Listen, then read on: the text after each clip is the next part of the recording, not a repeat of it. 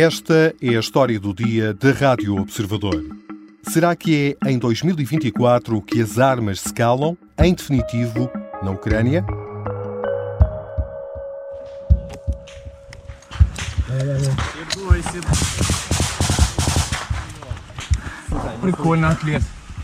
Desde 24 de fevereiro de 2022 que estes sons ecoam todos os dias para boa parte da população ucraniana. Apesar das dezenas de milhares de mortos dos dois lados do conflito, do cansaço, dos apelos da comunidade internacional, das consequências económicas da guerra, a verdade é que as armas continuam a fazer-se ouvir. Até quando? O que nos reserva 2024? Está no horizonte o arranque de negociações de paz e a que preço? Nos próximos minutos vou conversar com o Major-General João Vieira Borges. É o presidente da Comissão Portuguesa de História Militar, com várias obras publicadas. Eu sou o Miguel Videira e esta é a história do dia de sexta-feira, 29 de dezembro.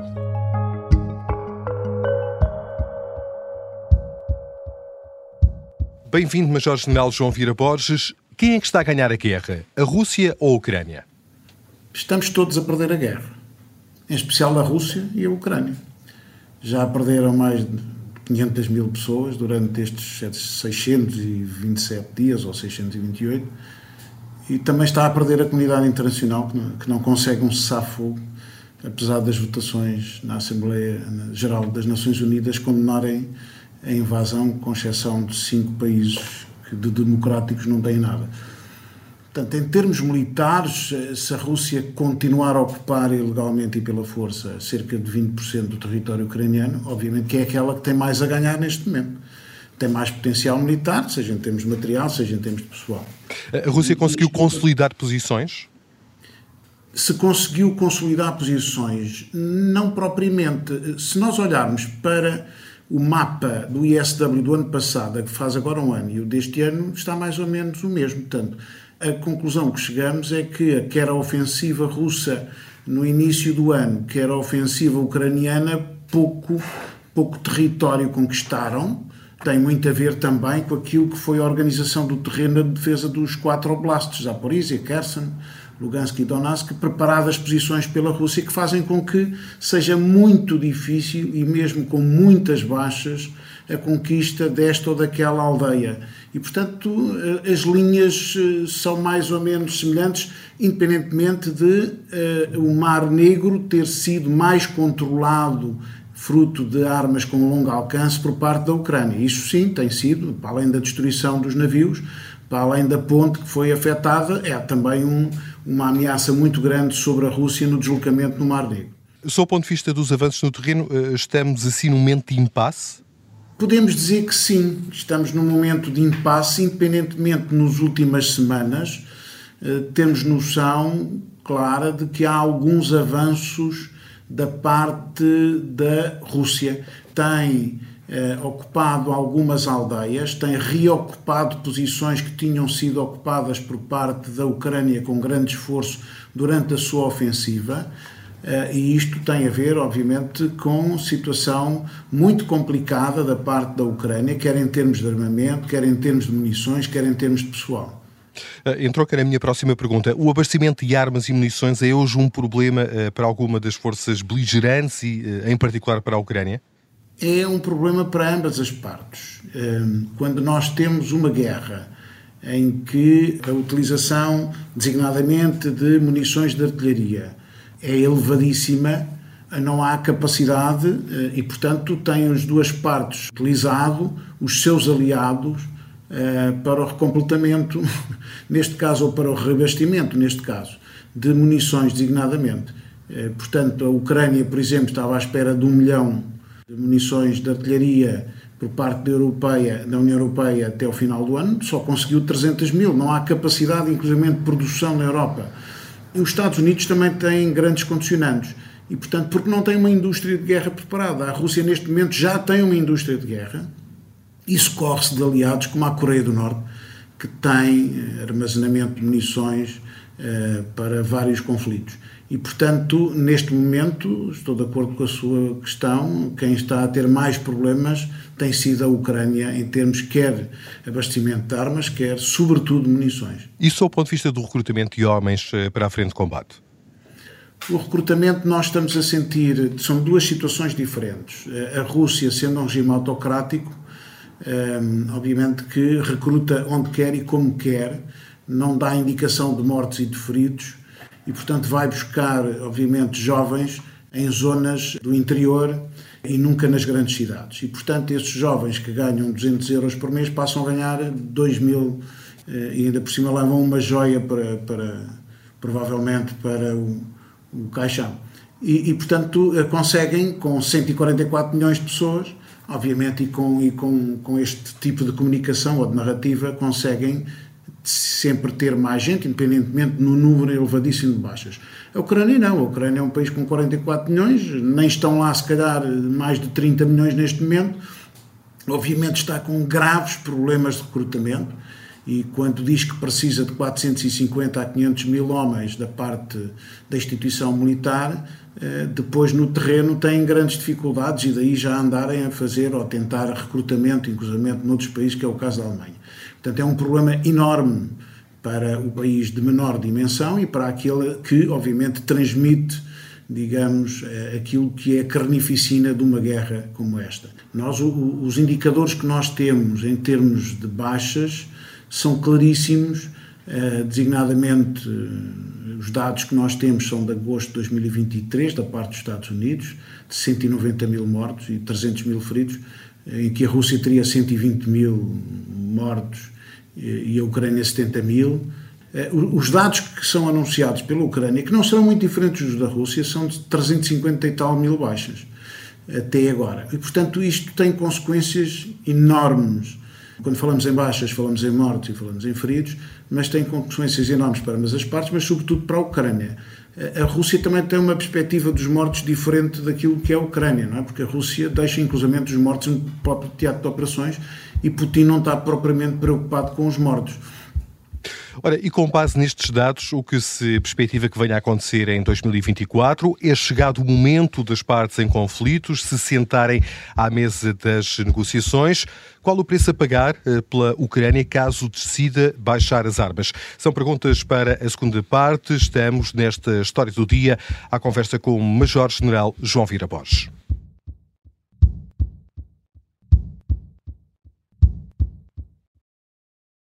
Esta é a Operação Papagaio. O plano mais louco de sempre para derrubar Salazar. Episódio 3. Nome de código: Alice. Espera, está, está a acontecer qualquer coisa! Qualquer coisa de estranho! Uma série para ouvir em seis episódios que faz parte dos Podcast Plus do Observador. Um novo episódio a cada terça-feira. Os Podcast Plus do Observador têm o apoio da Onda Automóveis. Sr. Major-General, bem-vindo a esta segunda parte. O que se perspectiva que venha a acontecer em 2024? É chegado o momento das partes em conflito se sentarem à mesa das negociações? Já devia ter chegado esse momento, aliás, já chegou numa fase inicial do conflito. Neste momento, infelizmente, não vemos essa aproximação. O que vemos é da parte de Putin um, a tentativa de um, de um cessar-fogo, mas garantindo todo o território ocupado, inclusive os, os quatro oblastos. E, portanto, eh, não, isso não é propriamente negociar. Negociar é haver cedência de ambas as partes. Neste momento, é claro que Putin hum, quer o cessar-fogo para dar uma imagem positiva, seja internamente em função das eleições que se aproximam, porque obviamente grande parte dos russos também não quer a guerra, certamente, e portanto é uma mensagem importante para transmitir, a iniciativa é dele, mas obviamente que a Ucrânia não pode aceitar a troco da paz por território. E portanto, depois, sobretudo, de tantas baixas, de tanta luta, de tantos anos de sacrifícios, não era agora que depois iam ceder território. E portanto, não se adivinha eh, que proximamente haja essas eh, digamos, eh, cedências, eh, eh, isso vai depender sobretudo de outros fatores externos, na minha opinião, quer as eleições europeias, quer sobretudo as eleições norte-americanas, e nessa altura Putin poderá ter mais ou menos, vamos ver, liberdade de ação para negociar. De que forma esses dois atos eleitorais podem, de alguma forma, condicionar o curso desta guerra?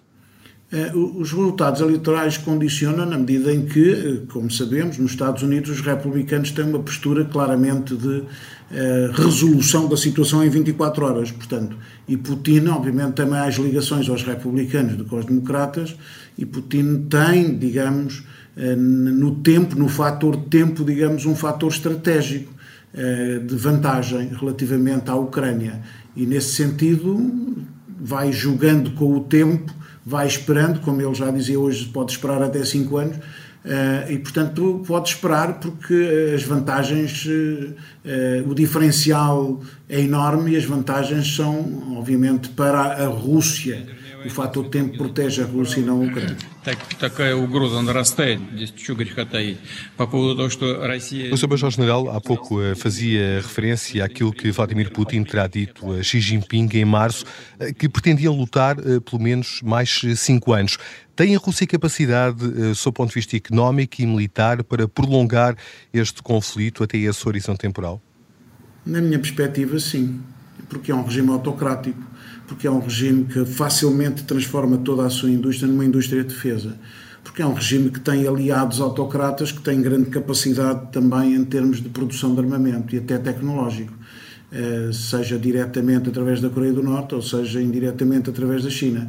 E, portanto, nessa perspectiva, eh, o seu discurso foi um discurso dissuasor, foi um discurso para influenciar a própria China, para a China também ter digamos, a noção de que os seus problemas, designadamente com Taiwan, têm que ser resolvidos neste enquadramento dado por Putin, eh, mas a capacidade existe, quer em termos de recrutamento, quer em termos de armamento, eh, essa capacidade existe. E as formas que nós temos visto das sanções da União Europeia e das sanções do mundo inteiro são sanções que já vimos que eh, poderão ter lugar a longo prazo mas como a Rússia estava preparada para esta guerra há vários anos, há uma grande dificuldade nas consequências, designadamente nas questões energéticas, que têm uma grande autonomia eh, e que, apesar de todas estas sanções, eh, eu tenho ideia que, por exemplo, foram mais de 200 mil milhões só no último ano que os países da União Europeia eh,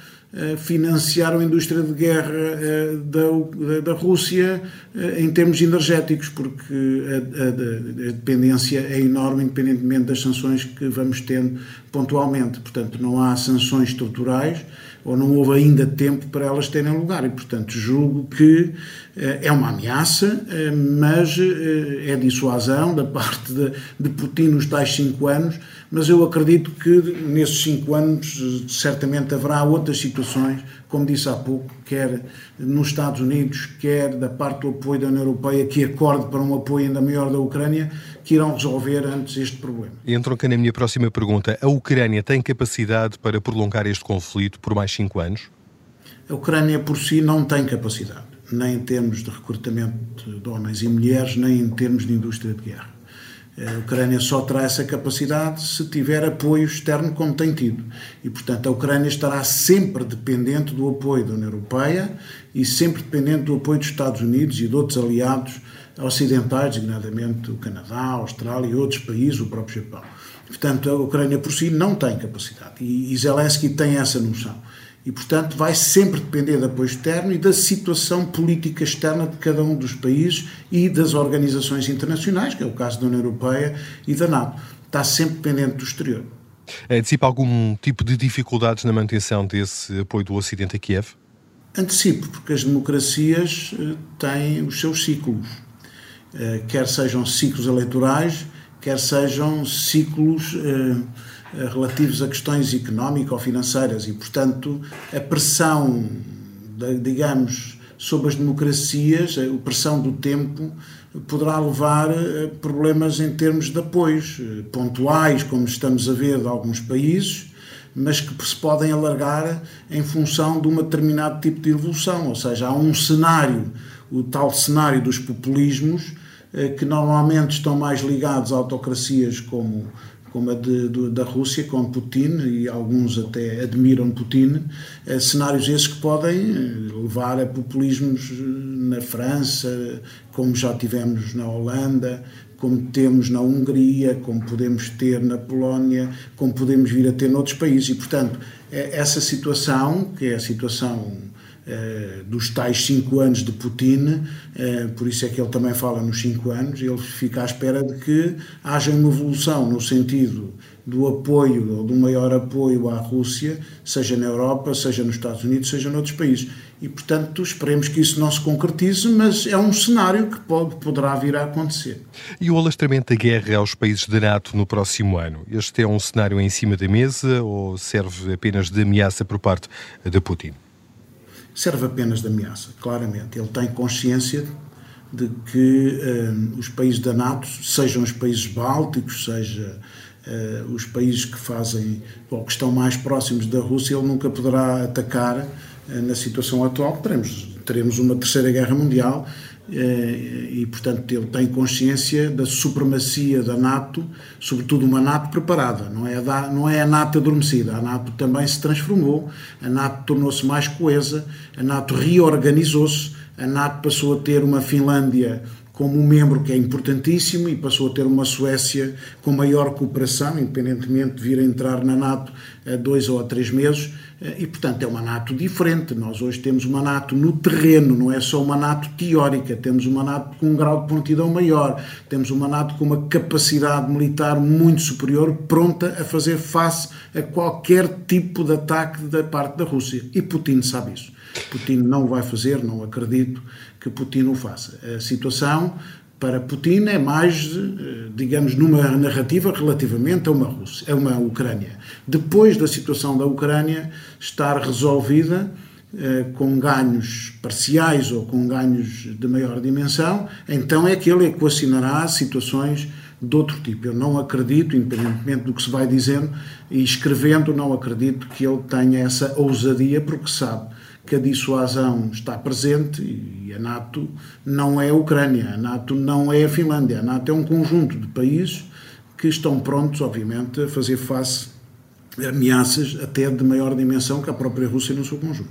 Sr. Major-General, em função de tudo aquilo que aqui nos disse, eh, presumo que não acredito que as armas se calem no próximo ano, eh, pelo menos naquela zona do globo é muito improvável, a não ser que haja alterações profundas em termos políticos nos Estados Unidos ou na União Europeia, ou que haja situações pontuais que tenham a ver com, Uh, e posso dizê-lo, que é uma, uma, situação, que é um, é um cenário que tem que ser estudado, as situações internas, quer na Ucrânia, que poderá acontecer, quer na própria Rússia, que é mais difícil acontecer, tendo em conta que é uma autocracia. Nunca poderemos deixar de considerar esses fatores. Uh, uh, Agora, o mais provável é ela continuar, como, como, como eu acabei de dizer. Sr. Major-General, muito obrigado.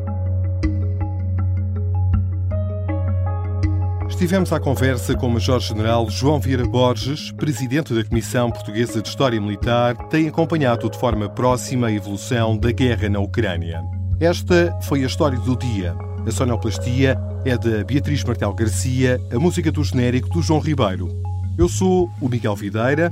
Boas entradas. Até terça-feira.